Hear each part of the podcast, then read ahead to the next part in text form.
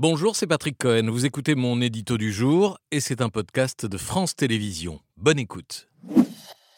Le gouvernement, Patrick, impuissant et inaudible face à cette France qui dit non. Oui, soit environ euh, les deux tiers du pays, vous l'avez dit, et les trois quarts des actifs qui rejettent votre réforme, euh, Madame la Première ministre, soutiennent les manifestations et même les grèves reconductibles de demain. Le projet et l'exécutif sont à ce point impopulaire que dans cette France qui dit non, on trouve une partie de la France qui a dit oui à Emmanuel Macron l'an dernier. Pas seulement au second tour face à Marine Le Pen, vous avez à peu près un tiers de l'électorat Macron du premier tour qui se range parmi les opposants à la réforme. Eux qui ont pourtant approuvé la retraite à 65 ans. Dans des termes parfois biaisés ou ambigus, ainsi dans la profession de foi de second tour du président sortant, la voici. Dix raisons de choisir le projet Macron. La huitième nous dit ceci pour une retraite minimale à 1100 euros pour tous grâce au décalage progressif de l'âge légal de départ à 65 ans. Alors, euh, rien ne va euh, dans cette phrase, tout est de travers. Le report de l'âge légal ne vise pas d'abord à rehausser les petites pensions, puisque la première mesure doit rapporter en 2030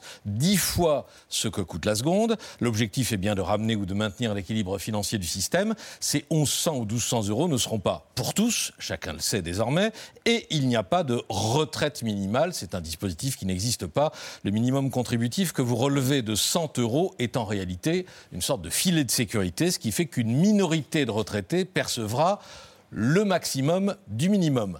Parenthèse, vous n'êtes vraiment pas aidé par la complexité du système. Mais on voit en tout cas que les raccourcis ou approximations qui ont plombé cette réforme ont commencé dès la campagne présidentielle. Et selon vous, le gouvernement n'a pas appris de ses erreurs? Non, prétendre, comme l'a fait encore hier le ministre Olivier Dussopt, qu'il n'y aura pas de perdants est un non-sens, comme si les 13 milliards d'économies attendues en 2030 pouvaient tomber du ciel et ne résultaient pas à la fois d'un surplus de cotisations euh, et d'une diminution des dépenses de retraite au détriment des Français maintenus au travail. D'ici à 2030, cela fera environ 5 millions de personnes, les générations nées entre 61 et 68, qui supporteraient la totalité de l'effort demandé. Le projet du gouvernement comporte pourtant de réelles mesures d'accompagnement. Oui, l'une notamment la plus coûteuse, 3 euh, milliards d'euros dont on n'a quasiment pas parlé. Euh, c'est le maintien de l'âge légal à 62 ans pour invalidité ou inaptitude et le maintien à 67 ans de l'âge d'annulation de la décote. Deux mesures qui font que la réforme sera euh, indolore euh, pour les trois quarts des plus modestes. Elle ne changera rien. Quant à la hausse des petites pensions, 1,8 euh, milliard, elle est réelle. 678 euros par an en plus et en moyenne pour les 10% de retraités actuels les plus modestes. 1 800 000, dont 60% euh, de femmes. Ce n'est pas rien, mais ça a été complètement occulté par une communication plus que maladroite. Est-ce que ces arguments ont une chance d'être entendus? Aucune. Les sondages montrent que l'opinion publique est figée et majoritairement figée dans le refus ou dans le rejet. Tout ce qu'Emmanuel Macron disait vouloir à tout prix éviter il y a moins de trois mois, c'était le, le 31 décembre au soir lors de ses vœux aux Français pour 2023. Dans les responsabilités qui sont les miennes, je ne perds jamais de vue cet impératif d'unité de la nation que nous formons tous ensemble. Si nous cédions à l'esprit de division qui nous presse de toutes parts, nous n'aurions à peu près aucune chance de nous en sortir, dans un monde si rude, dans des temps si durs.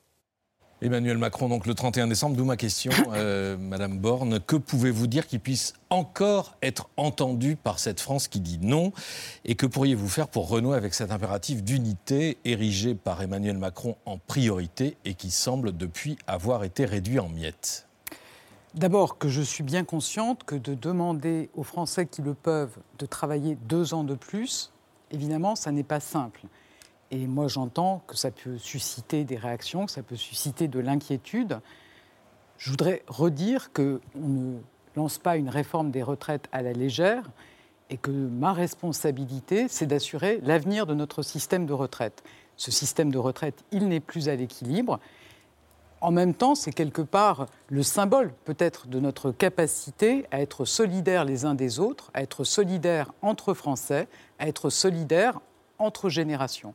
Et c'est ça que nous portons au travers de cette réforme de retraite, défendre un des piliers de notre modèle social qui exprime la solidarité entre tous les Français. Il y a une fraction de l'opinion qui pense qu'il faut une retraite, qu'il est important de garder ce système par répartition, mais qui dit euh, cette réforme n'est pas juste, elle n'est pas équitablement répartie. Écoutez, je peux vous assurer que les trois mois de concertation que nous avons menée avec Olivier Dussopt, où on a rencontré des organisations syndicales et patronales. Elles ont précisément visé à proposer la répartition la plus juste possible de l'effort qui est demandé aux Français, entre tous les Français. On prend en compte ceux qui ont commencé à travailler tôt, c'est les fameuses carrières longues. On prend en compte ceux qui ont des métiers pénibles. On prend en compte aussi la situation de ceux qui ont des carrières incomplètes, c'est très souvent des femmes. Et toutes les mesures qui sont portées dans ce projet de loi, elles visent à assurer cet équilibre, donc à demander aux Français qui le peuvent de travailler progressivement plus longtemps.